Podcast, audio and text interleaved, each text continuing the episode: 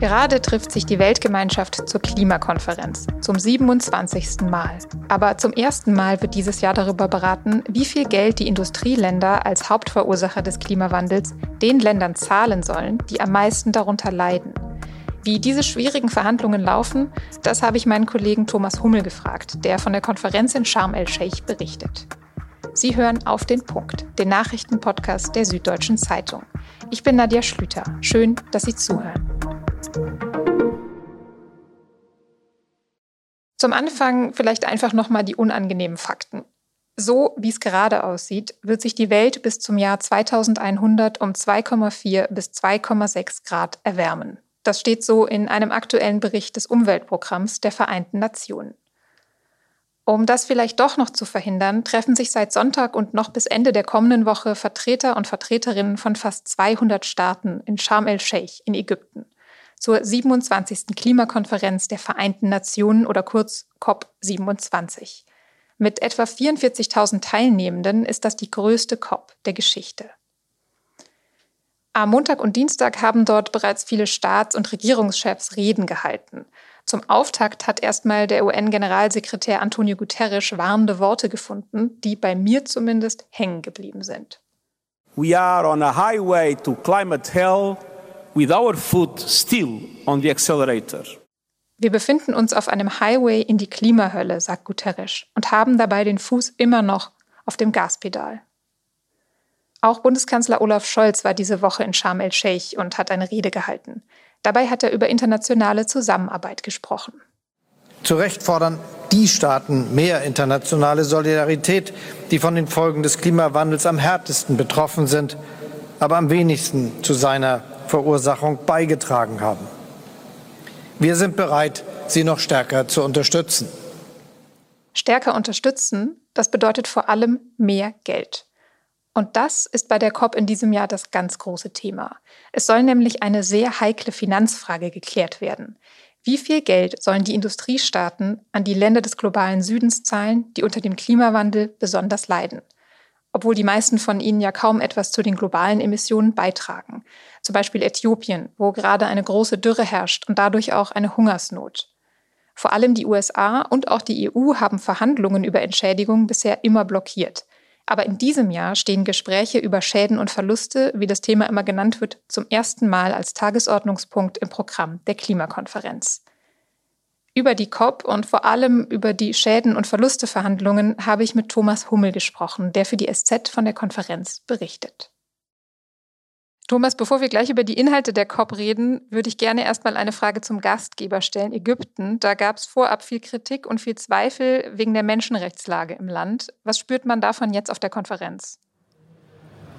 Ja, hier in Sharm el-Sheikh auf der Weltklimakonferenz direkt sind jetzt keine Demonstrationen rund um die Menschenrechtslage zu sehen. Zumindest sind jetzt mir noch keine aufgefallen.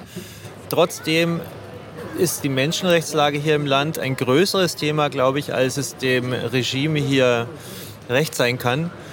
Es gibt hier viele Auftritte von Menschenrechtsorganisationen, auch von Organisationen aus Ägypten selbst, die nach eigener Aussage normalerweise in, in Kairo oder im Land keine Pressekonferenzen mehr halten können, äh, nicht mehr auftreten können.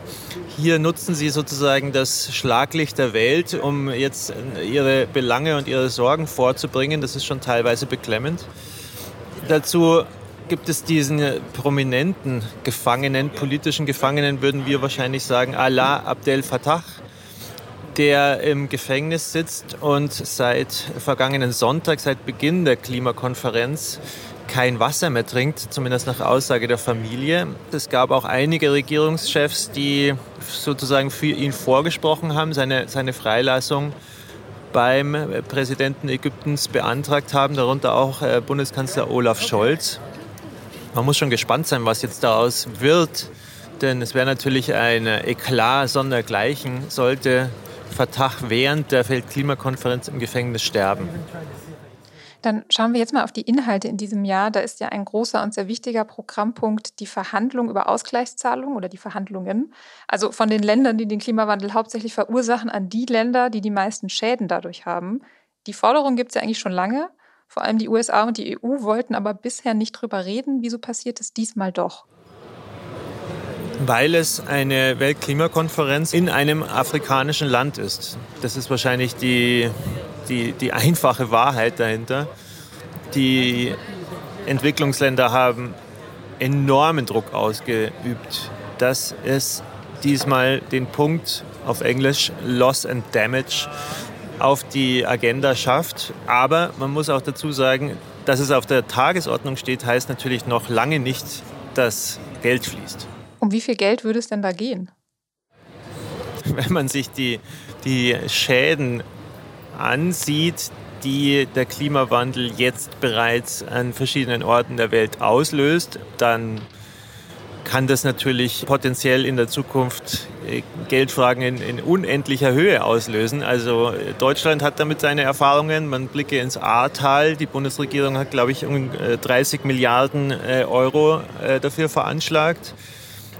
Pakistan hat nun eine Flut erlebt, in der fast ein Drittel des Landes teilweise überflutet war. Die, die sprechen von auch ungefähr 30 Milliarden Dollar Nigeria, äh, die Stürme in der Karibik. Also das ist ja auch der Grund, warum die Industrieländer das bisher abblocken, weil sie sagen, niemand hat so viel Geld, um das alles bezahlen zu können. Auf der anderen Seite die Entwicklungsländer drängen und dringen darauf, dass es eine Kompensation gibt. Ich war gestern bei einer Pressekonferenz der sogenannten G77 plus China. Das sind die Entwicklungsländer, zu denen kurioserweise China immer noch gezählt wird. Aber ähm, auch dort war das absolut dominierende Thema.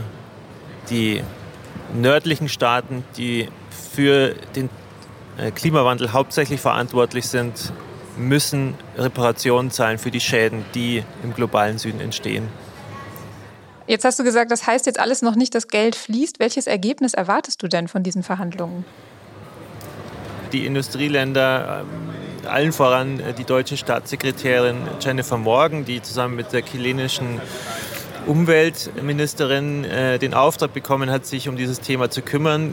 Die werden versuchen, irgendeine Art von Prozess aufzusetzen, der 2024 zu einem Ergebnis führen soll. Es ist hochkompliziert. Es gibt absolut unterschiedliche Positionen und man wird sehen, wie weit ja, die Entwicklungsländer mit ihrer Forderung kommen wenn man jetzt den Zeitraum, sagen wir mal, die nächsten 10, 20, 30 Jahre ansieht, dann hat dieser Punkt natürlich ein enormes Konfliktpotenzial für die Weltgemeinschaft. Denn ähm, es ist einfach klar, Länder wie Barbados, Uganda, Nigeria, man kann sie alle aufzählen, haben quasi nichts dazu getan, dass äh, die Treibhausgasemissionen so stark angestiegen sind in den vergangenen 200 Jahren, erleben nun erhebliche Naturkatastrophen und fühlen sich in dem Sinne absolut ungerecht behandelt. Bundeskanzler Olaf Scholz hat bei seiner Rede auf der COP den ärmeren Ländern auch mehr Geld versprochen für den Klimaschutz. Gab es von Deutschland auch Zusagen im Bereich Schäden und Verluste, also was diese Ausgleichszahlungen angeht? Die Deutschen sind, sind mit einem anderen Vorschlag schon weiter, muss man sagen. Sie versuchen ja das sogenannte Global Shield Against Climate Risk aufzusetzen. Das ist eine Art Versicherungsschutz für betroffene Länder. Das haben sie zusammen mit der sogenannten V20-Gruppe entwickelt. Also die V20 ist die Vulnerable 20, also die am meisten gefährdeten Länder äh, schließen sich da zusammen. Das soll tatsächlich schon im Januar 2023 losgehen. Äh, die genauen Details sind ja, noch nicht so bekannt. Aber wie gesagt, generell soll es um eine Art Versicherungsschutz gehen, falls eine Katastrophe kommt, dass dann schnell Geld fließt. Man fragt sich natürlich, welche Versicherung schließt solche Policen ab und wer zahlt die Prämie? Und weil das jetzt so ein, so ein großes Thema ist, das Geld für Schäden, für Versicherungen, um diese Schäden abzusichern, kommt bei mir so ein bisschen der Eindruck rüber, als ging es gerade mehr um Schadensersatz als um aktiven Klimaschutz auf der Konferenz. Stimmt dieser Eindruck? Also die afrikanischen Staaten und die Entwicklungsländer generell wollen diese afrikanische COP nutzen, um das Thema voranzubringen. Das ist ihre, ihre absolute Priorität. Die Reduzierung der Treibhausgase ist auch ein Thema, wird aber vor allem im kommenden Jahr wieder ein größeres Thema, wenn man sozusagen mal wieder so eine Zwischenbilanz macht. Dennoch ist es hier auch ein Thema im sogenannten äh, Mitigation Work Program, heißt es hier auf Englisch, wo die Nationen zusammenkommen, um zu sehen, wer tut was.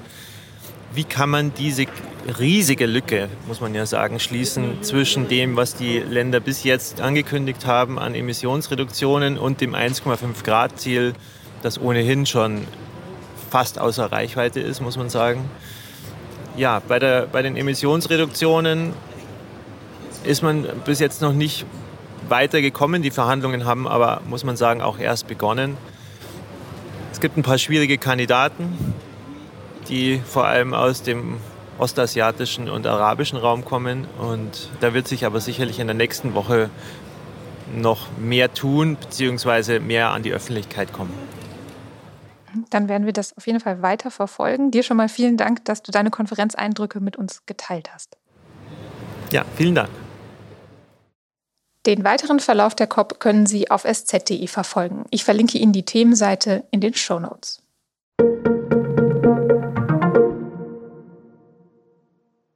Der Bundestag hat am Donnerstag das Bürgergeld beschlossen. Wenn es nach den Abgeordneten der Ampelparteien geht, dann löst es ab Januar Hartz IV ab. Mit dem Bürgergeld soll es höhere Regelsätze für alle geben, die bisher Arbeitslosengeld II oder Sozialgeld bekommen. Und die Sanktionen sollen weniger hart sein als bisher.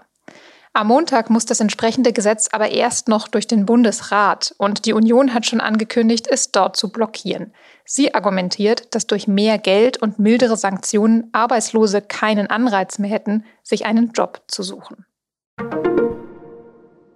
Russische Behörden sollen Menschen aus den besetzten Gebieten in der Ukraine gewaltsam verschleppt und deportiert haben, darunter auch Kinder, ältere Menschen und Menschen mit Behinderungen. Das schreibt die Menschenrechtsorganisation Amnesty International in einem neuen Bericht. Das zähle als Kriegsverbrechen und könne wahrscheinlich auch als Verbrechen gegen die Menschlichkeit beurteilt werden, so Amnesty. Die Ukraine hatte Russland schon länger vorgeworfen, Zivilisten zu deportieren. Seit Elon Musk Twitter gekauft hat, haben viele keine Lust mehr auf das Netzwerk. Oder erst recht keine Lust mehr. Denn vorher waren einige Nutzer und Nutzerinnen ja auch schon enttäuscht, weil es auf Twitter teilweise mehr Hass und Hetze als Information und Diskussion gab. Deshalb wechseln jetzt viele zur Plattform Mastodon. Ob das eine echte Twitter-Alternative ist und was dort genauso oder eben auch anders läuft als bei Twitter, das können Sie am Freitag in der SZ nachlesen oder mit einem Digital-Abo schon am Donnerstag ab 19 Uhr. Redaktionsschluss für Auf den Punkt war um 16 Uhr und produziert hat diese Sendung Jakob Anu. Ihnen vielen Dank fürs Zuhören und bis zum nächsten Mal.